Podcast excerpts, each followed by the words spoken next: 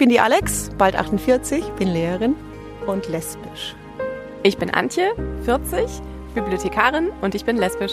Johanna, 32, Lehrerin, queer. Ich bin Anita, 42, Lehrerin und lesbisch. Ich bin Carmen, 47 Jahre, Psychologin und lesbisch. Hallo bei Queers Near, schön, dass ihr wieder mit dabei seid. Ähm, beim letzten Mal habe ich euch ja von meinem Schweigeerlebnis erzählt und jetzt soll es darum gehen, wie es in mir aussah, äh, welche Gedanken äh, mir durch den Kopf gingen, bevor ich meiner besten Freundin gestehen konnte, dass ich mich in sie verliebt hatte und ja, wie es auch ablief, als ich es meinem damaligen Mann gestanden habe. Du hattest ja vor dem Schweigen bereits Kontakt zu einem lesbischen Pärchen. Welche Rolle spielen diese beiden nun nach deiner Rückkehr vom Schweigen? Chris und Linda, die spielen jetzt quasi in der Situation, in der ich wieder zu Hause war, für mich klar hatte, dass ich es meinem Mann sagen wollte und dass ich es meiner besten Freundin sagen wollte. Ab da spielen die eine ganz, ganz große Rolle in meinem kompletten Coming-out-Prozess. Und ähm, ich kam also zurück ähm, und habe äh, direkt äh, Chris eine WhatsApp geschrieben Ah, wahrscheinlich damals eher noch eine SMS. und äh, habe sie gefragt, ob ich, ob ich bei ihnen vorbeikommen darf. Sie wussten von meinem Schweigen und sie waren auch ganz interessiert, äh, weil zumindest eine der beiden das auch schon öfters mal getan hatte. Und naja, dann ähm, war es so, dass ich quasi Montagabends irgendwie ganz mit mir alleine verbracht habe und ähm, den Dienstagabend dann einen Termin mit Chris und Linda ausgemacht hatte. Und ich kam zu denen und ähm, wir saßen in, in ihrem Wohnzimmer und ähm, ich war so ein bisschen verdruckst und die beiden waren eher so, wie will ich sagen, äh, positiv aufgeregt. Ähm, und die erste Reaktion der beiden, als ich ihnen quasi gesagt habe, dass eine Erkenntnis des Schweigens einfach war, dass ich raus damit muss mit meinen mit meinen Gefühlen gegenüber Frauen, ähm, haben die beiden geschmunzelt und ich glaube, Chris hat auf die Schenkel geklopft und hat äh, zu Linda gesagt, siehste, ich wusste doch schon immer. Ähm, genau, das war der Beginn einer noch viel tieferen Freundschaft. Denn ab da hatte ich, hatte ich Menschen, die, die mich ein bisschen führen konnten und das auch ganz hervorragend und toll taten und mir ähm, immer wieder mit Rat und Tat zur Seite standen. Ähm, und ich hatte einfach, ja, ein Frauenpaar, denen ich irgendwie ja, wo ich, wo ich, wo ich nicht rumdrucksen musste, wo ich mich nicht verstellen musste, wo ich einfach nur sagen kann, ich verliebe mich ständig in Frauen. Punkt.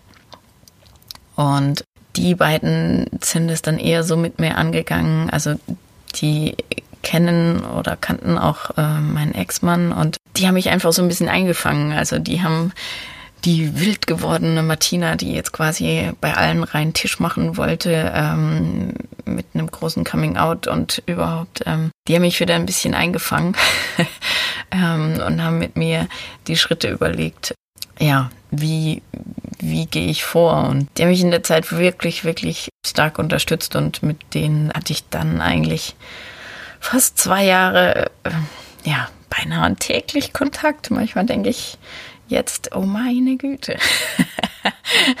ähm, es sind immer noch meine Freundinnen. Aber äh, ja, denen habe ich ganz viel zu verdanken. Unter anderem eben auch, dass ich nach meinem total verwirrten äh, bei denen einfach mal so alles rauslassen konnte und ähm, ich dann heimgeradelt bin mit der, mit dem klaren, mit der klaren Sichtweise, okay, der erste Schritt ist, ich sag's meiner besten Freundin.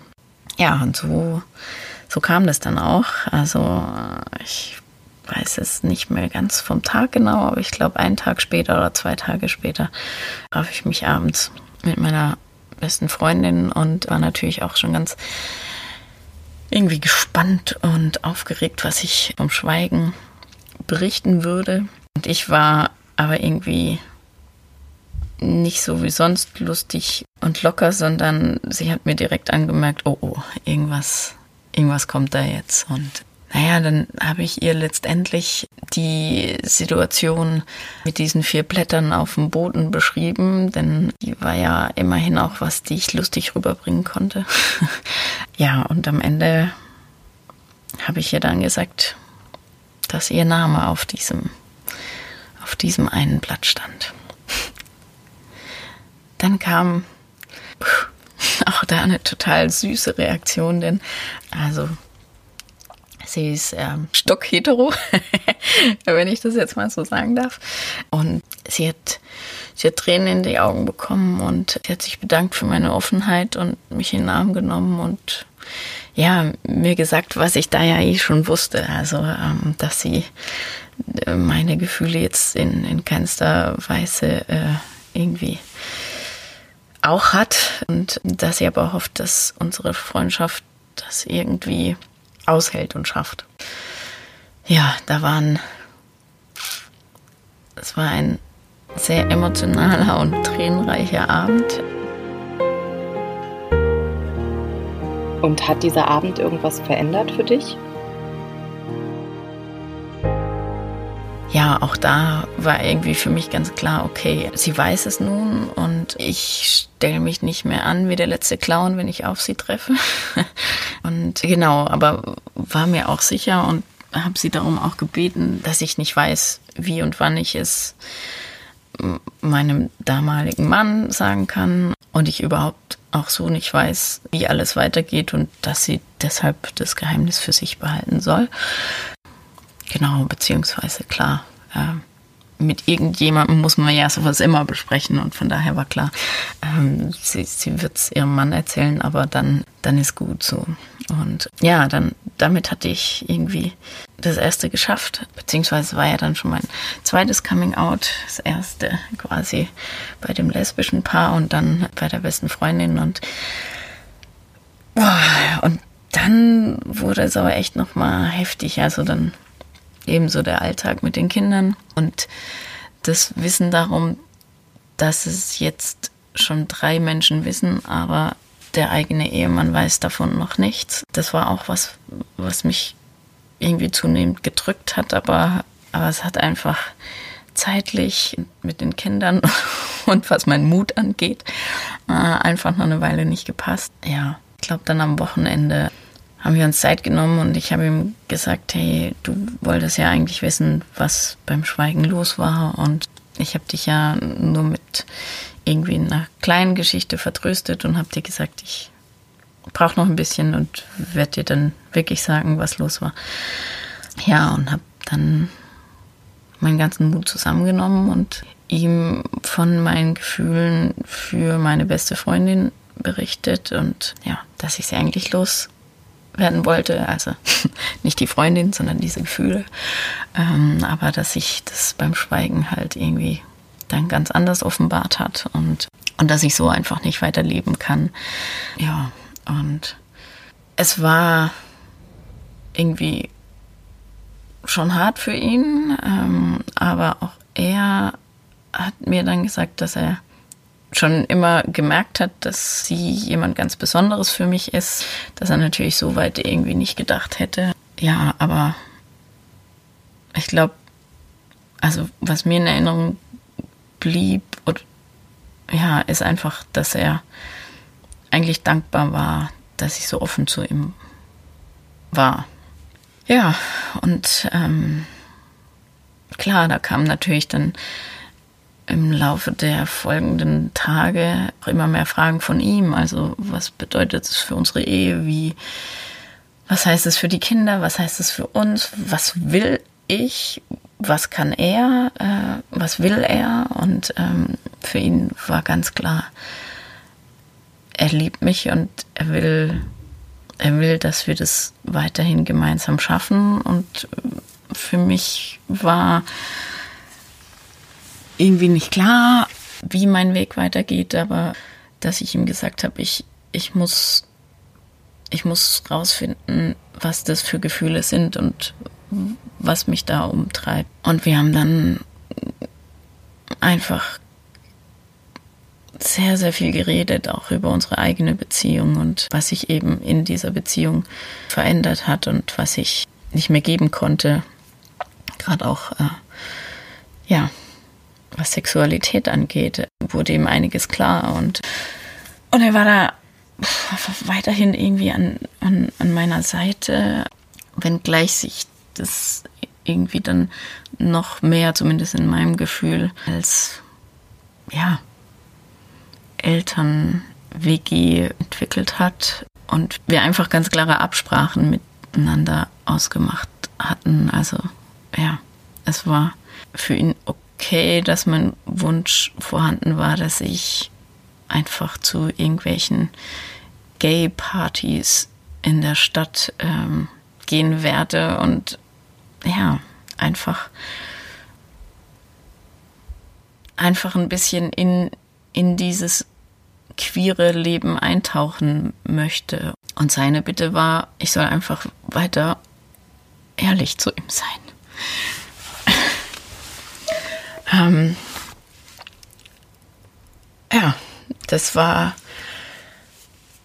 das war so ziemlich, ähm, wie will ich sagen, wahrscheinlich die beste Reaktion, die man sich erhoffen kann. Ich hatte vor dem Gespräch natürlich tausende andere Gedanken. Ich, klar, ich, ich kannte meinen Mann und ich weiß, es ist ein offener Typ und friedliebend und alles. Und trotzdem hatte ich im Kopf, was alles passieren kann, wenn ich mich vor ihm oute, wenn ich ihm meine Gefühle zu der besten Freundin und generell zu meiner Verwirrtheit irgendwie schildern werde. Und klar, da waren auch Gedanken von, vielleicht schmeißt er mich raus und, ähm,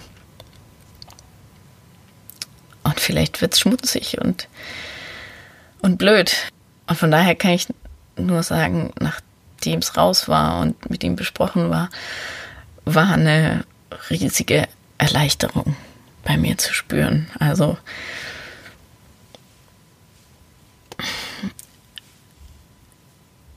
es war einfach mal klar, die Menschen, die es angeht und die für mich wichtig sind, die wissen es jetzt. Und es war klar, alle anderen brauchen es jetzt erstmal nicht zu wissen.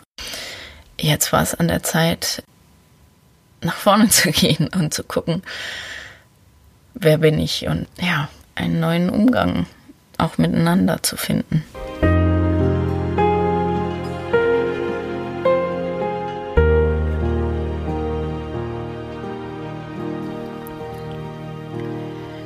Puh, es ist schon hart, wie es mich nach all den Jahren immer noch emotional mitnimmt.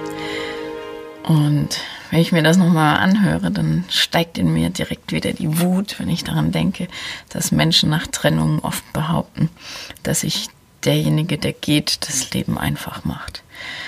Solche Fälle gibt es natürlich sicherlich auch, aber bei den Late Bloomers kann ich mir das eher weniger vorstellen. In den nächsten Folgen wird es auf jeden Fall etwas lustiger zugehen. Dann berichte ich euch von meinen ersten zarten wie amüsanten Schrittchen in der queeren Welt und warum die Serie The L-Word für meine Identitätsfindung wichtig war. Bis es soweit ist, würde ich mich freuen, wenn ihr auf meiner Website www.queer-is-nier.com vorbeischaut und mir vielleicht ein Feedback zum Podcast da lasst. Also, bis zum nächsten Mal bei Queers Near. Tschüss!